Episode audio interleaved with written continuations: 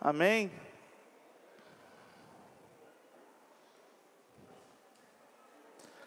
As crianças vão se dividir em salas? É isso? Obrigado, Paulo, do Ministério Infantil. Esperar as crianças irem para as suas salas. Eu queria pedir, não sei se para o Dani, para alguém, um copo de água. Só porque eu não. Ah, tá, aquele ali é meu? É, eu não confio naquela. Se você não sabe, Dani, eu não confio. Obrigado. O título dessa mensagem é O exemplo de uma mãe sem nome. Hoje é um dia especial para muita gente.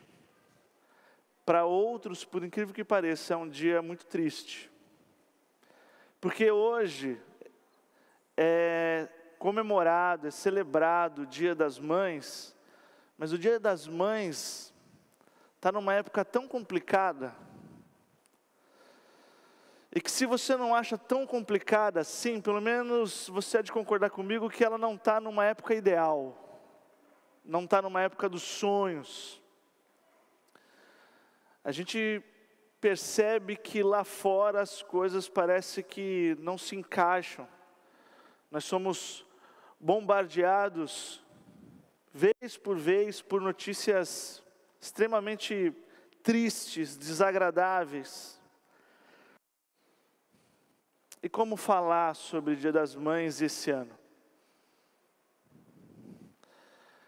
Só essa semana, só essa semana, foi tanta notícia ruim na mídia como falar sobre o Dia das Mães. É desafiador, queridos. É desafiador. E eu quero me abrir para vocês e falar que veio algumas mães à minha mente que eu nunca vou conhecer, mas me veio. Ao ter meu tempo com Deus, ao separar a mensagem de hoje, veio para mim algumas mães que eu nunca vou saber sequer o nome. Porque uma coisa eu queria fugir, eu queria fugir dos clichês. Rainha do lar, mãe é padecer no paraíso. E eu poderia fazer uma mensagem mais plástica, porém menos real. O início da semana veio com duas bombas, dois socos no estômago para o país, para o nosso país. O país não é só meu, o país não é só de quem está lá fora, o país é nosso. Nós somos parte dele. Então somos afetados também. A semana começou com a notícia do falecimento daquele humorista Paulo Gustavo. E me veio a mãe dele hoje. Que tipo de dia ela está tendo hoje? Também me veio três mães na cabeça. As mães que tiveram seus filhos de menos de dois anos, que foram mortos na sua escola, lá em Santa Catarina. Eu não consigo, eu não tenho capacidade de imaginar o Dia das Mães para essas três mães, além das duas mães, que eram mães das professoras, que eram filhas. Mas a semana não terminou. E aí, também eu fiquei sabendo da operação lá no Rio de Janeiro, onde o número já não é mais 25, são, foram 29 óbitos entre policiais, bandidos e civis. O que todos tinham em comum eram filhos. Então hoje, há 29 mães que me vieram na cabeça. Eu não posso vir com clichê. Rainha do lar, padecer no paraíso. Isso não consola o coração dessas mães. E também me veio uma outra mãe na cabeça. Eu não sei quantos souberam, mas em Mongaguá, litoral sul do estado de São Paulo, há um vídeo até circulando na internet, onde dois adolescentes encontraram, eram meia-noite e meia, uma da manhã, e está frio lá fora. Então eu quero que você realmente se coloque nessa situação, do tempo que está lá fora, uma meia-noite e meia, uma hora da manhã. Dois adolescentes, que não deviam estar na rua, mas estavam na rua, escutam um barulho, e vem uma mochila se mexendo, eles acham a princípio que era um filhote de um cachorro, um cachorrinho. E eles vão lá para ajudar o cachorrinho. E quando eles abrem, era um menino, recém-nascido com cordão umbilical. Uma mãe abandonou o bebê que acabou de nascer. Me veio essa mãe. E aí o desafio, prega o evangelho. Vai lá pregar na igreja sobre o dia das mães. É desafiador. E eu procurei e pedi para Deus que me iluminasse, me desse sabedoria, para que Ele trouxesse a mim e a nós uma palavra que falasse com as angústias e as decepções e as injustiças de mães concretas de mães reais. Pedi para Deus que, ao mesmo tempo que a palavra falasse com essas mães, também pudesse edificar a igreja.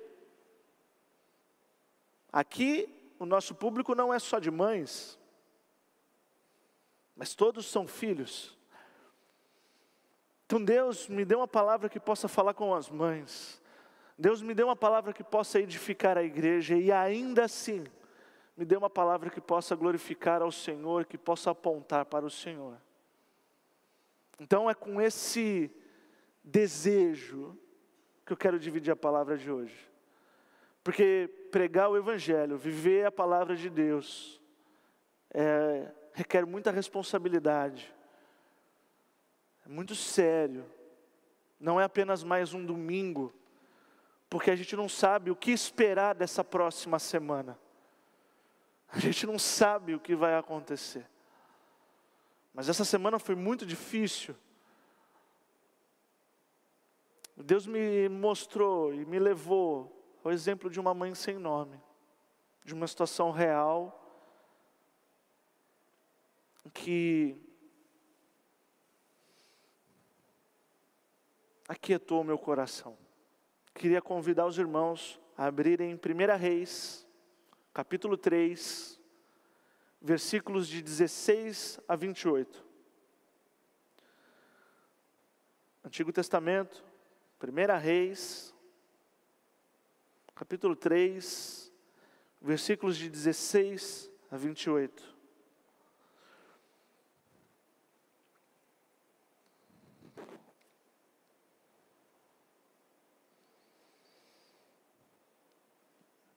Diz o seguinte: Certo dia, duas prostitutas compareceram diante do rei.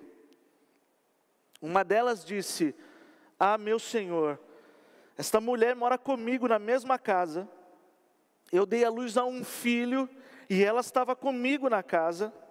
Três dias depois de nascer o meu filho, essa mulher também deu à luz a um filho. Estávamos sozinhas, não havia mais ninguém na casa.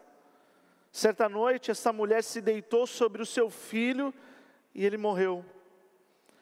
Então ela se levantou no meio da noite e pegou o meu filho enquanto eu, tua serva, dormia e pôs ao seu lado. E ela pôs o filho dela morto ao meu lado. Ao levantar-me de madrugada para amamentar o meu filho, ele estava morto. Mas quando eu olhei bem para ele de manhã, vi que não era o filho que eu dera à luz.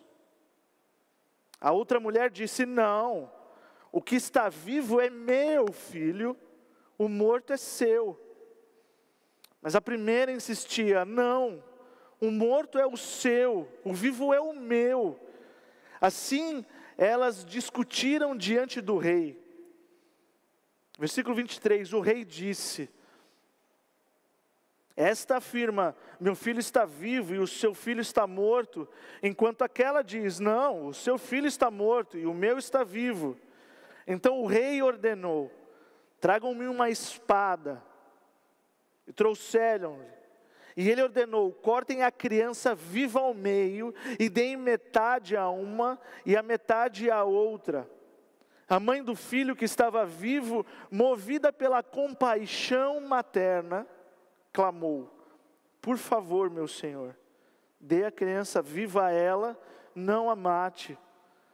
A outra, porém, disse: Não será nem minha, nem sua, cortem-ne ao meio.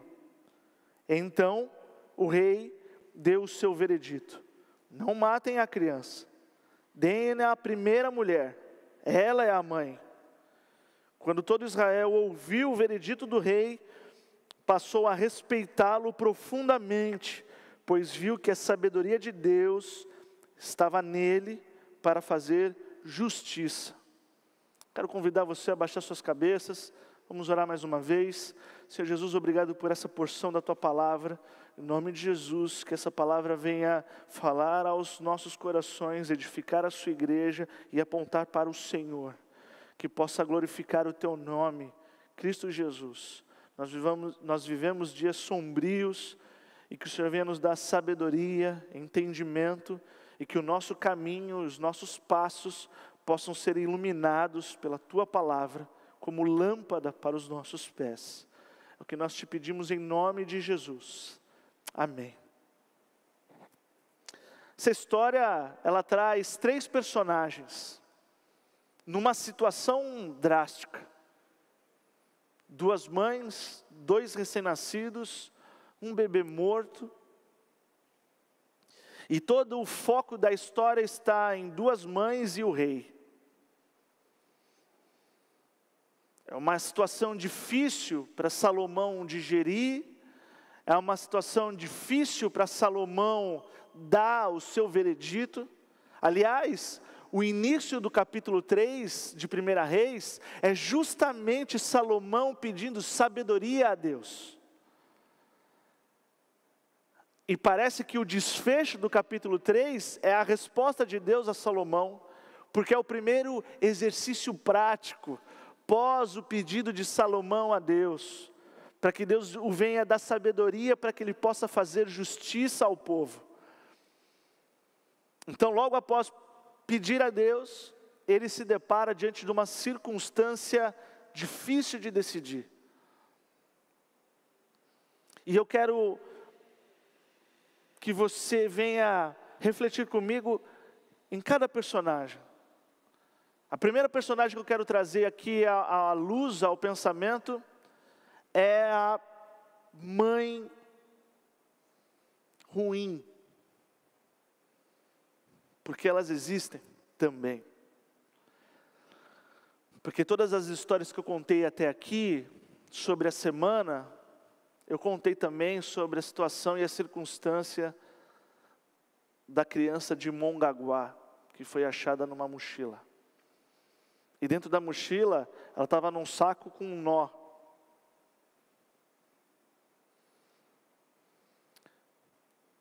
A mãe que perdeu o seu bebê, ela não teve o desejo de matar o seu bebê. Ela foi dormir. Era tarde da noite, ela foi deitar. E ao se deitar durante a madrugada, ela colocou seu peso sobre a criança e a criança morreu. Ela não desejou isso, não foi intencional, ela não planejou isso, foi uma fatalidade. Mas a questão aqui é como ela reagiu a uma fatalidade.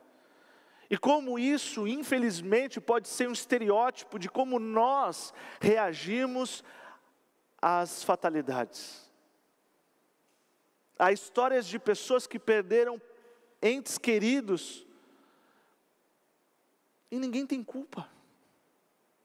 Mas a primeira reação nossa que passamos pelo luto é: quem é o culpado? Qual é a justificativa? Qual é a razão pela qual isso possa me consolar? Não, eu estou passando por isso por causa disso. E ainda que houvesse, a gente sabe que não vai acalmar aquela dor.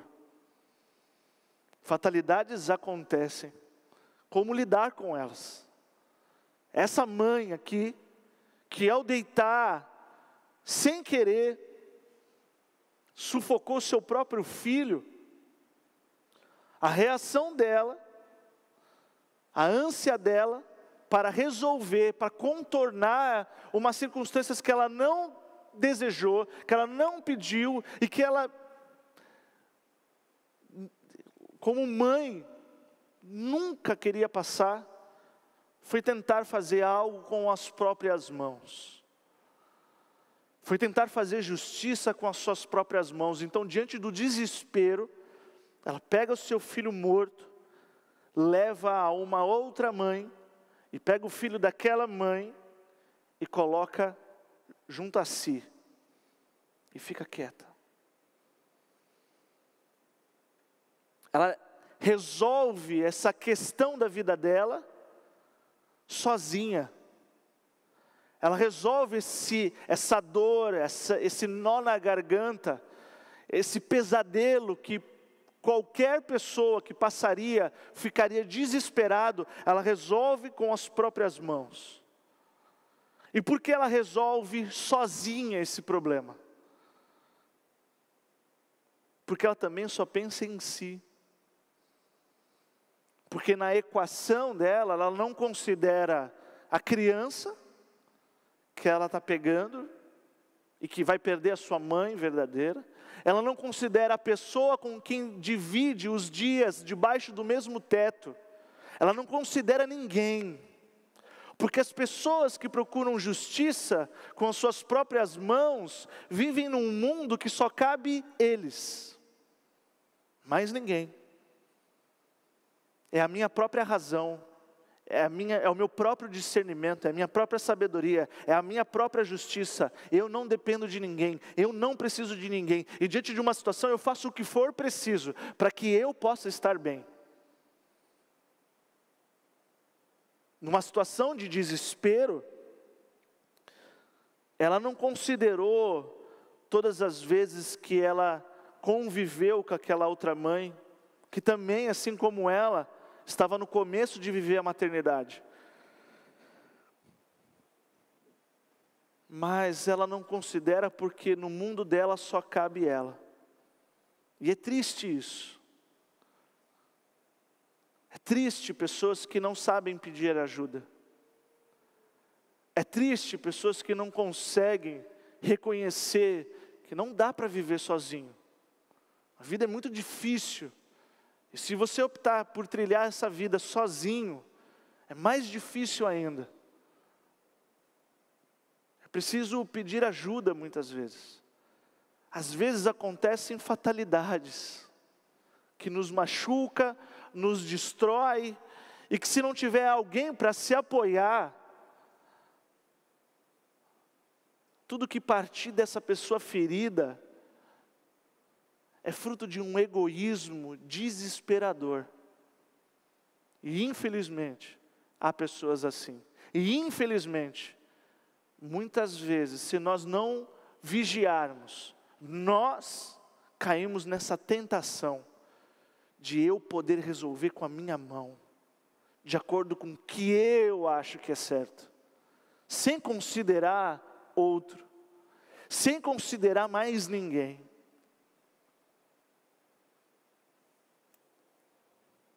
O desejo dessa mãe que perdeu seu filho de reparar essa fatalidade, o desejo às vezes não era nem pelo bebê, mas o desejo de ser mãe, foi maior do que a verdade de que infelizmente ela perdeu seu filho. A fuga para ela foi a opção melhor ao invés de escolher lidar com a realidade. E isso muitas vezes eu e você também escolhemos. Nós criamos mundos paralelos, nós criamos hipóteses absurdas, alternativas absurdas, ao invés de lidar com a realidade, às vezes da perda, às vezes a realidade de que eu estou errado. Por incrível que pareça, irmãos, você pode estar errado numa situação e não o outro. E às vezes eu posso estar errado com alguém, e eu sabendo que o que eu devo fazer é ir me consertar com aquela pessoa, ao invés de eu tomar esse passo, eu escolho fugir dessa realidade. Então a fuga é mais desejável do que encarar a realidade. O desejo de eu consertar os meus próprios erros, sem reconhecer que eu preciso de um Salvador, é melhor do que encarar a verdade. O problema é o quanto tempo você consegue viver uma vida de mentira. O quanto tempo você consegue viver uma ilusão. Ou quanto você se considera forte para viver as frustrações de alguém que escolheu não viver a verdade. Ninguém pede para viver uma tragédia. Nós vivemos uma pandemia que está levando parentes e amigos que a gente nunca desejou que fossem embora. Pelo menos não dessa maneira, não tão rápido. Também li uma história essa semana de uma mãe que estava com Covid, foi entubada, e ela se manteve viva até fazerem o parto. Ela não conheceu sua filha. A menina passa bem, mas o dia das mães para essa filha vai ser sempre diferente. É triste, é dolorido, mas nós temos que encarar a, a realidade, porque é a verdade. Uma igreja relevante, onde Cristo é glorificado, é uma igreja que não, é, não se acovarda e não foge. Vive a verdade porque entende que o seu Senhor é a verdade. E que qualquer opção a não ser a, ver, a verdade é fuga. Que nos impossibilita de viver a realidade que Cristo tem para nós. Aliás, quando Jesus foi aos céus e deixou o Espírito Santo, ele, ao apresentar o Espírito Santo, ele fala, entre outras coisas, que ele é o consolador. E Jesus nos deixa um consolador, porque sabe que os dias aqui embaixo do sol são difíceis. Mas há aqueles que reconhecem que precisam de um consolador. E há aqueles que acham que pode viver por si só. Eu não preciso da igreja. Eu não preciso da comunhão dos irmãos. Eu não preciso de Deus. Eu não preciso vir aqui toda semana. Eu sei me virar sozinho. Há escolhas assim. Então eu não sei até onde eu posso condenar essa mãe. Mas existe uma outra personagem também. Existe a outra mãe. E o interessante é que, ao contrário da primeira, que a reação foi: eu vou contornar sozinho, eu vou resolver sozinho, diante de uma injustiça, diante de uma situação que ela não pediu para estar, diante do roubo do seu filho, diante de uma situação que ela também não desejou, não planejou, a reação dela foi levar ao rei. Eu preciso de ajuda. Eu sei para quem levar. Eu sei para quem levar as minhas dores, eu sei para quem levar as minhas dúvidas, eu sei para quem levar os meus nós na garganta, eu sei para quem levar os meus traumas, eu sei para quem levar as circunstâncias que criam cicatrizes na minha alma, eu sei para quem levar o meu desespero, eu sei para quem levar o meu choro, eu sei, eu vou levar ao Rei. Há uma outra reação. Porque essa mãe também não pediu para viver isso. Primeiro ela acorda para amamentar o seu filho e se depara a princípio, a princípio com o seu filho morto. Imagina o desespero. Vou dar de mamar para o meu filho e ele está morto. E ao olhar bem, não, esse não é o meu filho. Então, ele não está morto, mas roubaram o meu filho. E quem roubou? Onde que ele está? O que, que aconteceu? E aí ela se depara com a pessoa que divide a sua casa dizendo que o seu filho é dela, eu vou levar para o rei. E o interessante é que se você for reparar nesse texto, como ela se apresenta diante do rei. Meu Senhor, a sua serva. Ela fala isso no versículo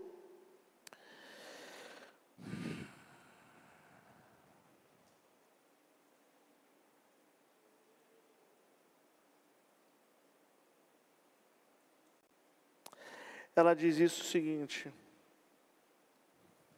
Quando ela começa a contar o que aconteceu do roubo do seu filho,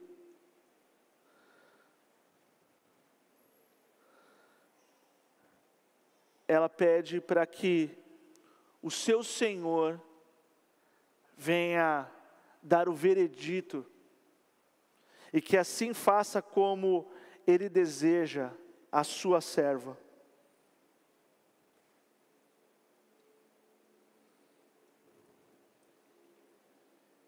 Que eu não estou achando aqui.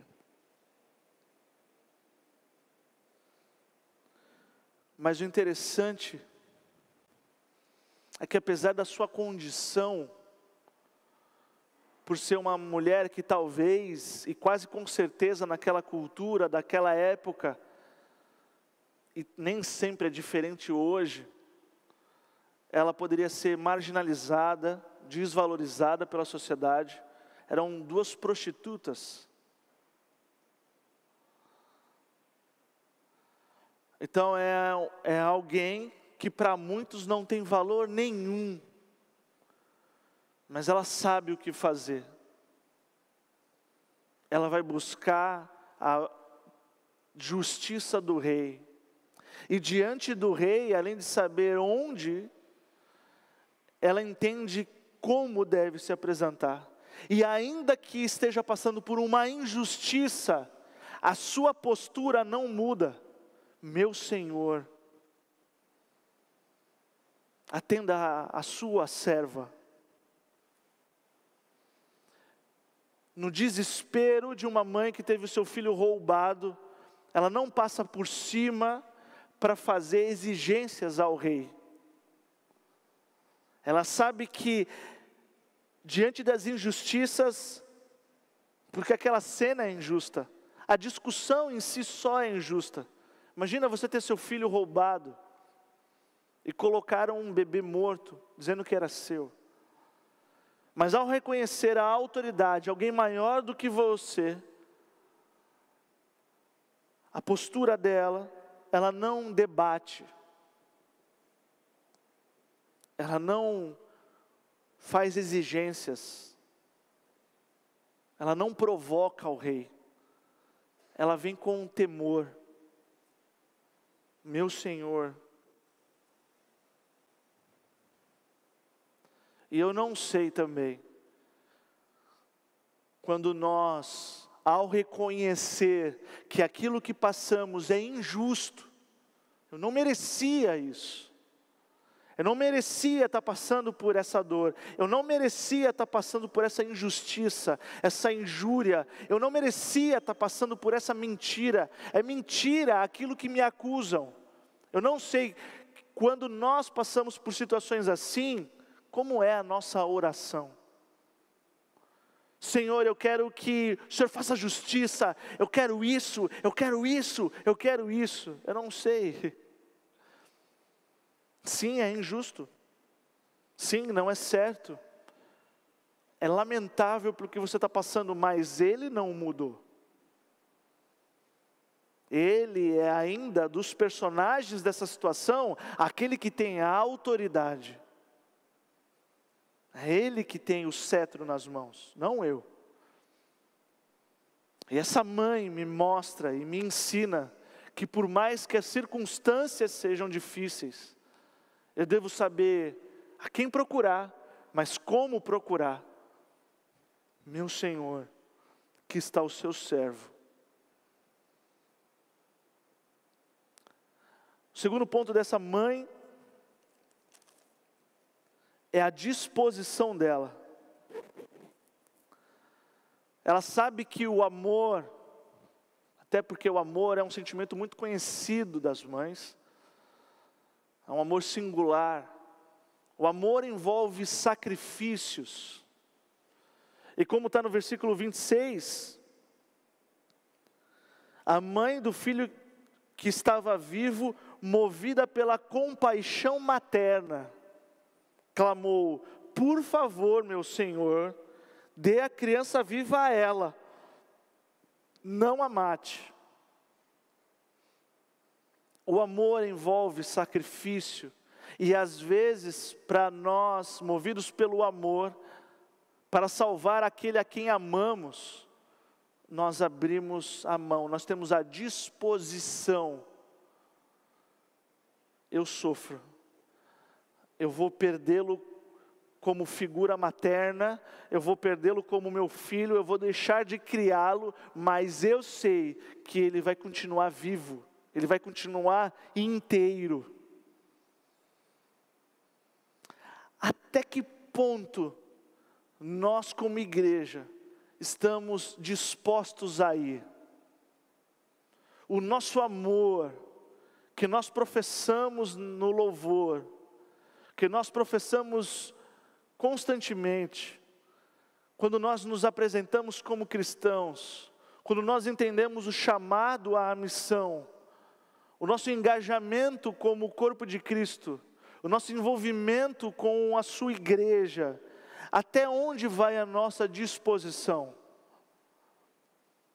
Quando nós nos deparamos com escolhas que envolvem cortar na própria carne, quando envolve questões que a gente vai perder, mas se isso for necessário para que ele viva, que sofra eu. Porque o amor envolve sacrifício. E só o amor traz essa disposição. O que eu acho interessante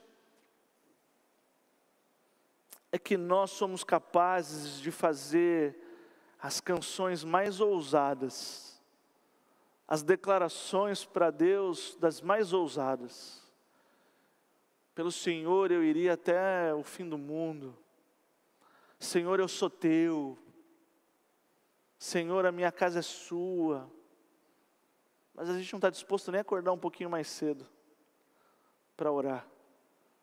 A gente não está disposto nem passar uma hora com Deus lendo a Bíblia.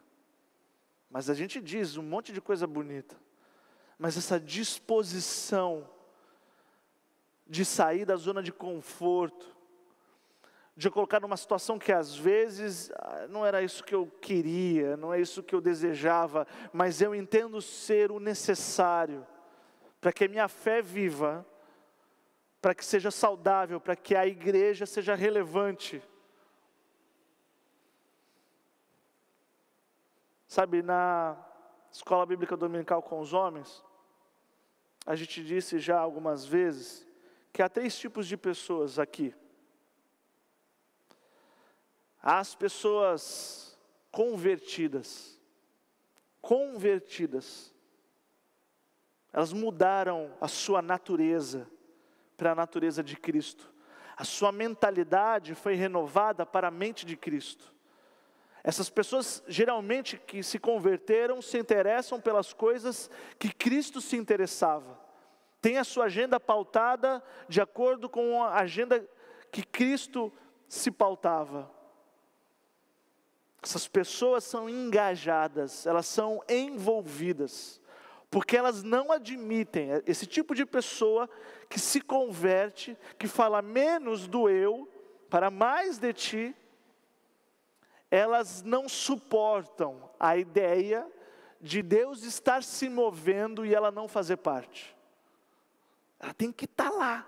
Se Deus está agindo, se Deus tem um corpo, se Deus tem uma comunidade sua, se Deus tem a sua noiva, eu tenho que estar tá lá. Mas há um outro tipo também de pessoa. As que vêm por adesão, elas aderem, elas gostaram da gente, acha a gente cheirosinho, bonitinho. Ah, tem luz, pá, tem as músicas. Pô, é legal. Legal, aderem. Frequentam a igreja. Elas acham legal. Pô, legal.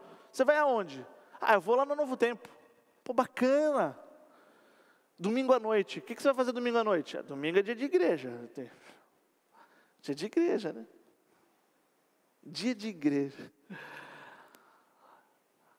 Então elas aderem a esse movimento. Mas elas não são convertidas. Por quê? Porque elas podem ter a capacidade de assistir. Elas assistem Deus se mover, mas não precisa fazer parte. Elas assistem Deus trabalhar na vida das pessoas e da comunidade. Elas acham legal, elas reconhecem isso. Elas entendem, mas elas não precisam colocar a mão no arado. Elas aderem. Pô, eu faço parte da IBNT, hein?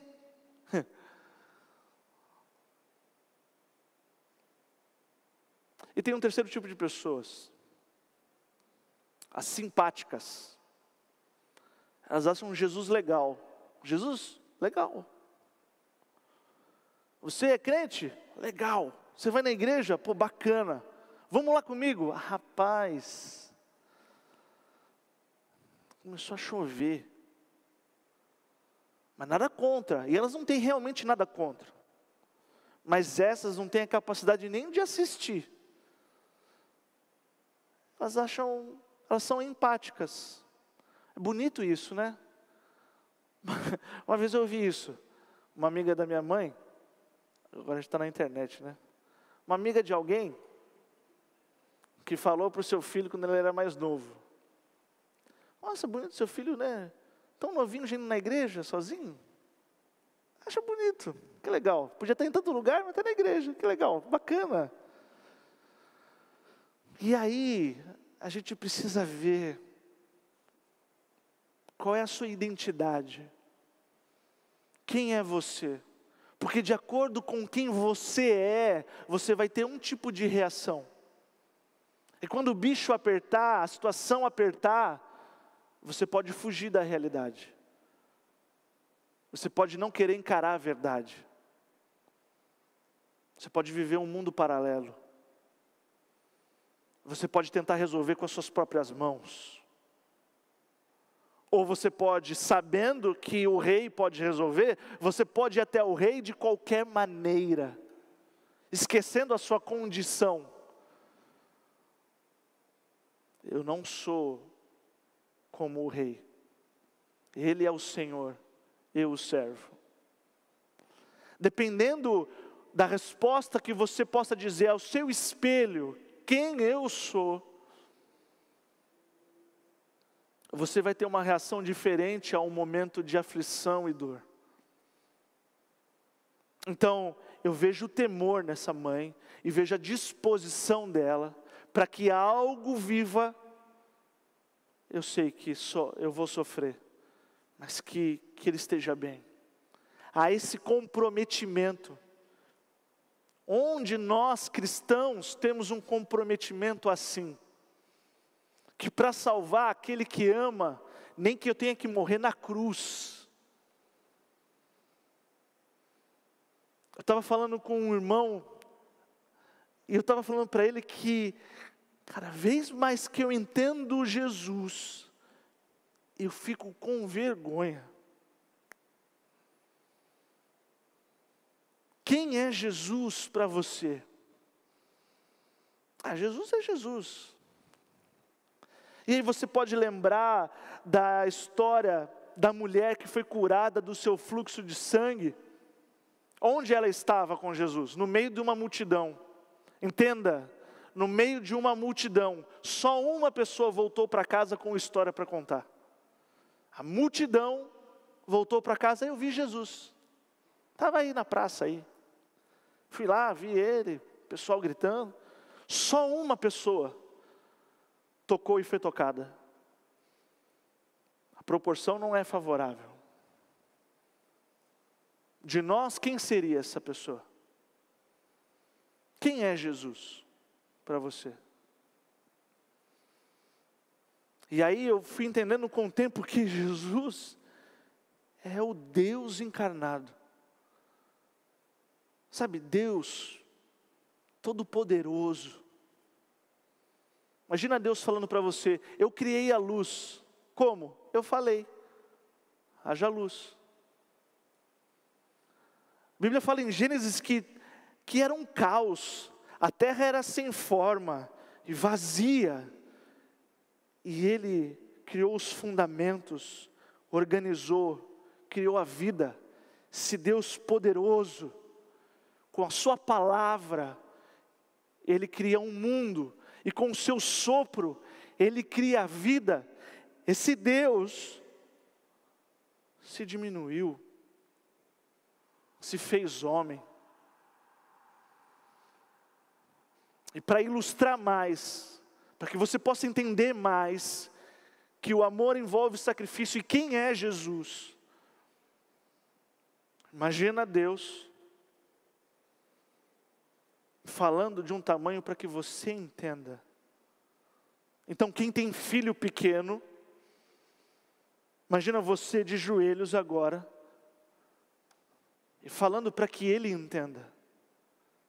E aí você faz esse exercício com a melhor das intenções, por amá-lo, para salvá-lo, para que ele entenda e possa decidir por te seguir. Só que Sabe o seu filho? Sabe a sua filha? Que você cria, que você trabalha, que você soa a camisa para sustentar. Imagina você fazer esse movimento sabendo, você sabe aqui, ele vai me apunhalar pelas costas. Na primeira oportunidade, ele vai me matar. Ele vai cuspir em mim. Ele vai me trair. Ele vai me vender por tão pouco. Eu criei o um mundo e eu faço esse exercício sabendo que ao me colocar nas suas mãos você vai me matar. Mas eu não fujo da minha responsabilidade, porque a minha disposição é te amar até o fim. E eu vejo disposição em todas as pessoas que carregam o amor em si. Para nós, Jesus me constrange. Porque eu vejo Deus, imagina os discípulos ao cumprimentarem Jesus, estavam apertando a mão do próprio Deus que criou tudo. E ele se entrega como ovelha muda. E depois de a gente bater, trair, vender, comercializá-lo, cuspi-lo, açoitá-lo, nós humilhamos ele, deixando nu, nós colocamos ele no alto para que todos possam debochá-lo, nós o matamos. E mesmo sabendo disso, as nossas orações hoje é: Deus, eu quero isso. Mas eu não, ah Deus, eu não vai dar para te ouvir agora. Eu estou ouvindo um seriado Deus não vai dar para orar muito, tá? Porque o tempo está frio, eu vou para o edredom.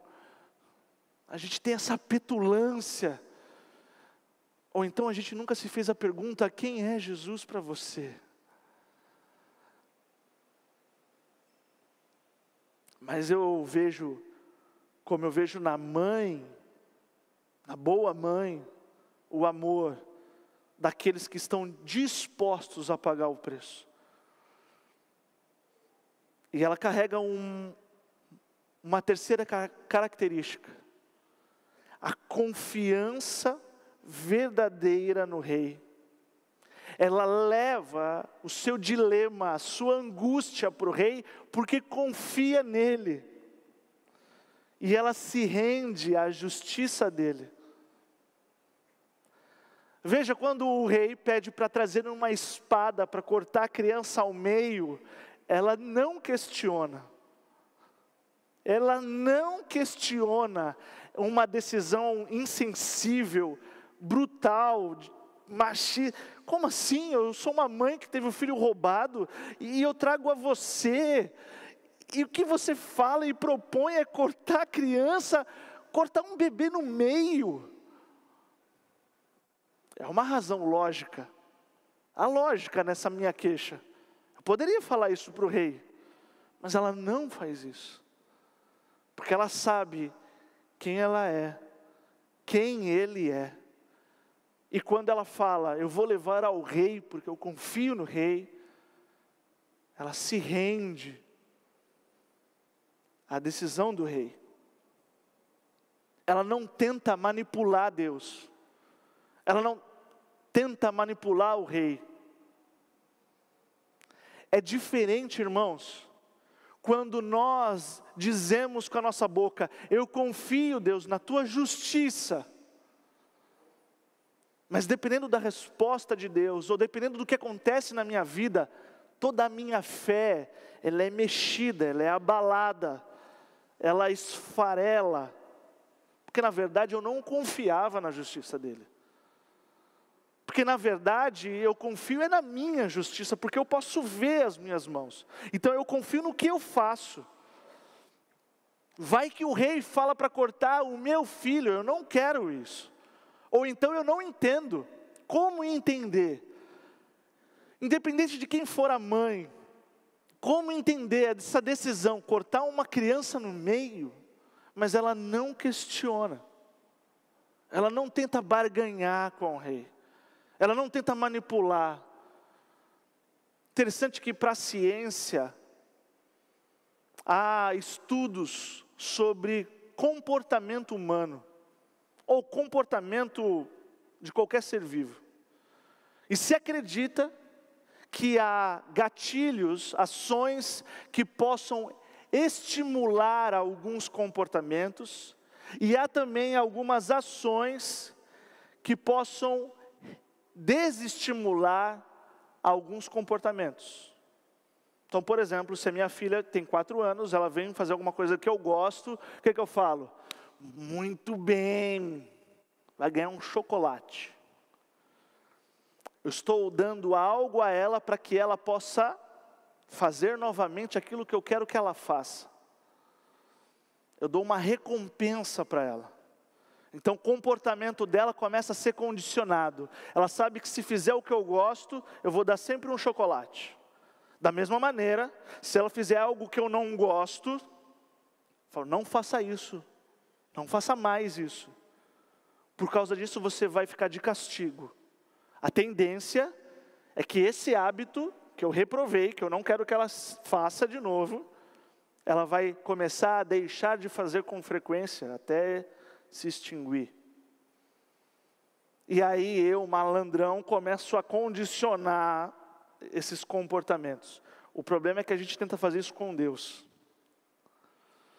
Se o Senhor fizer isso que eu estou pedindo, eu vou na igreja, eu vou ler a Bíblia.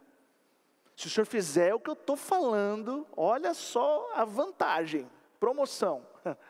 Se o senhor atender um pedido de oração, o senhor ganha alguém que vai ler a Bíblia, alguém que vai orar, alguém que vai cantar as musiquinhas.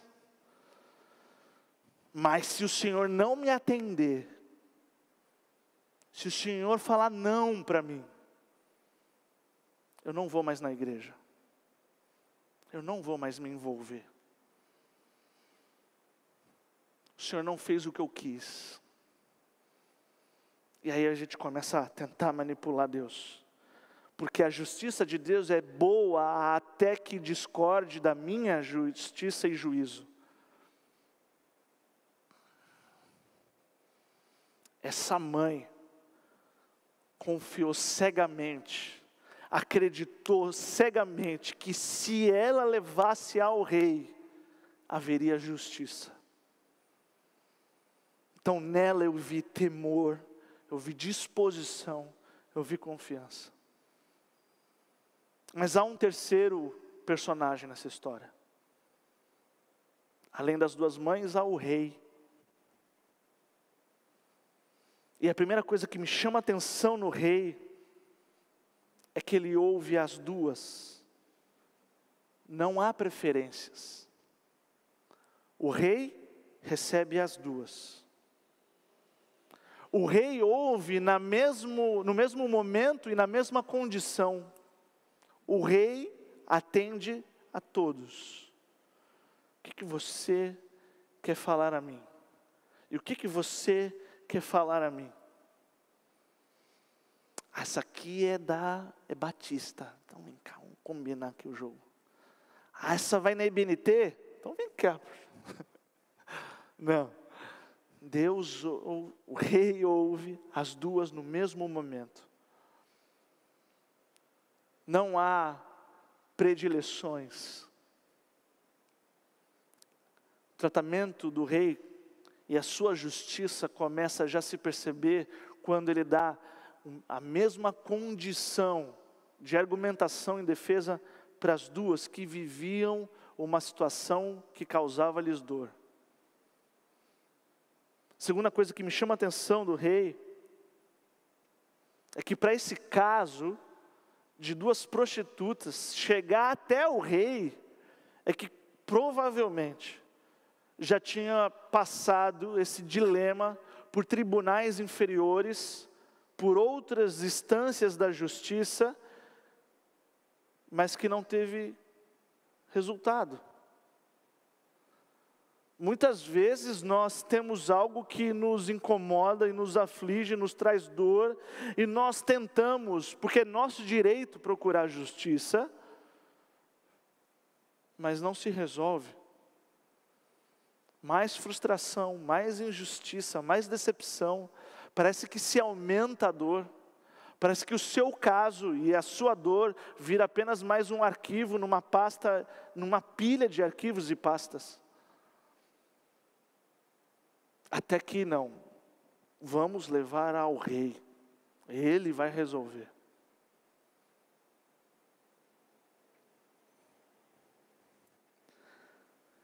E a princípio, só a princípio, pode parecer que a questão aqui na história é quem é a verdadeira mãe. Quem é a mãe biológica? Se coloquem, olha que privilégio, se coloquem na situação do rei. Vem duas mães, da mesma condição, moravam na mesma casa, dizendo o mesmo discurso: esse filho é meu. E a outra: esse filho é meu. A princípio, o que a gente pode pensar é: a questão que Salomão tem que decidir aqui é quem é a mãe biológica da criança. Se eu descobrir quem é a mãe biológica da criança, resolvido, solucionado. Mas a sabedoria de Deus excede. E a manifestada aqui a sabedoria do rei para fazer justiça excede as primeiras questões. Porque ao rei a questão não era quem era a mãe biológica. Para o rei não era quem tinha razão. Para o rei a questão era quem amava a criança. Nós vemos muitas situações parecidas no casamento, né? Você quer ter razão ou ser feliz? Aí você faz a sua escolha questão aqui diante do rei não é quem era a mãe que tinha direito, não é a mãe que pariu, mas é a mãe que verdadeiramente amava aquela vida, além de si mesmo, ao ponto de negar-se para que a criança possa viver. Essa é a verdadeira questão para o rei. Por isso que quando ele pede para que, a criança, que se traga uma espada e corte a criança ao meio, e como se fosse uma questão de exatas, duas mães, uma criança, corta no meio, metade para cada uma. Quando ele dá essa sentença, a que ama se manifesta. Não, não, não. Pode deixar com ela. Não mate a criança. Ela não fala, isso é injusto. Ela não fala, eu não estou entendendo isso que o senhor está fazendo na minha vida. Ela não fala, eu venho aqui na sua casa, trago a você a situação e você responde isso. Ela não diz isso. Ela fala, não mate a criança. Pode dar para ela. Pode dar para outra mãe. E aí o rei percebe quem era a verdadeira mãe. E é a mãe que amava. E aí você olha no, no, último versículo, no versículo 28, fala: Quando todo o Israel ouviu o veredito do rei, passou a respeitá-lo profundamente, pois viu que a, a sabedoria de Deus estava nele para fazer justiça. E isso nos traz uma coisa maravilhosa. Porque quando o rei tenta descobrir quem ama a criança, e assim descobrir a verdadeira mãe, eu entendo que a justiça do rei não é desassociada do seu amor. Amor e justiça do rei, elas andam juntas. Eu não posso falar, Deus é amor, mas também é justo, como se fosse um pesar. Não, Deus é amor, mas, rapaz, Ele também faz justiça. Não é um pesar o amor e justiça de Deus se entrelaçam e é impossível de desassociar um do outro. Quando nós olhamos para a cruz de Cristo, eu vejo o amor de Deus, ao ponto de abrir mão da sua própria vida para me salvar. Mas eu também contemplo a cruz, porque eu vejo um Deus que não abriu mão da sua justiça, mas se fez justiça por nós. Eu vejo um Deus firme, que não dá jeitinho, que não é corruptível, que não passa, ah, é tão lindinho, eu vou salvar o Leonardo, então eu vou dar essa contornada aqui. Ele continua santo, ele continua justo, é por isso que ele tem autoridade. Se vocês entenderam que Deus é o Deus que ama e é justiça. E o que a única coisa capaz que ele a única coisa que ele possa produzir é amor e justiça. Então eu entendo que é para ele que eu vou levar às vezes o meu coração quebrado, o meu coração em pedaços. E o que ele decidir vai mexer e vai questionar o meu temor, vai colocar em xeque a minha disposição e minha confiança nele. Quero convidar a equipe de louvor a subir. Enquanto eles sobem, nós vamos ter esse período de final de louvor. E assim como nós fazemos todos os cultos, nós abrimos o altar para a oração, que você possa trazer ao Rei, sabendo que Ele pode fazer justiça e amor na situação que você está, na situação que te aflige. Ele tem a resposta e o veredito em justiça e amor para o seu coração que chora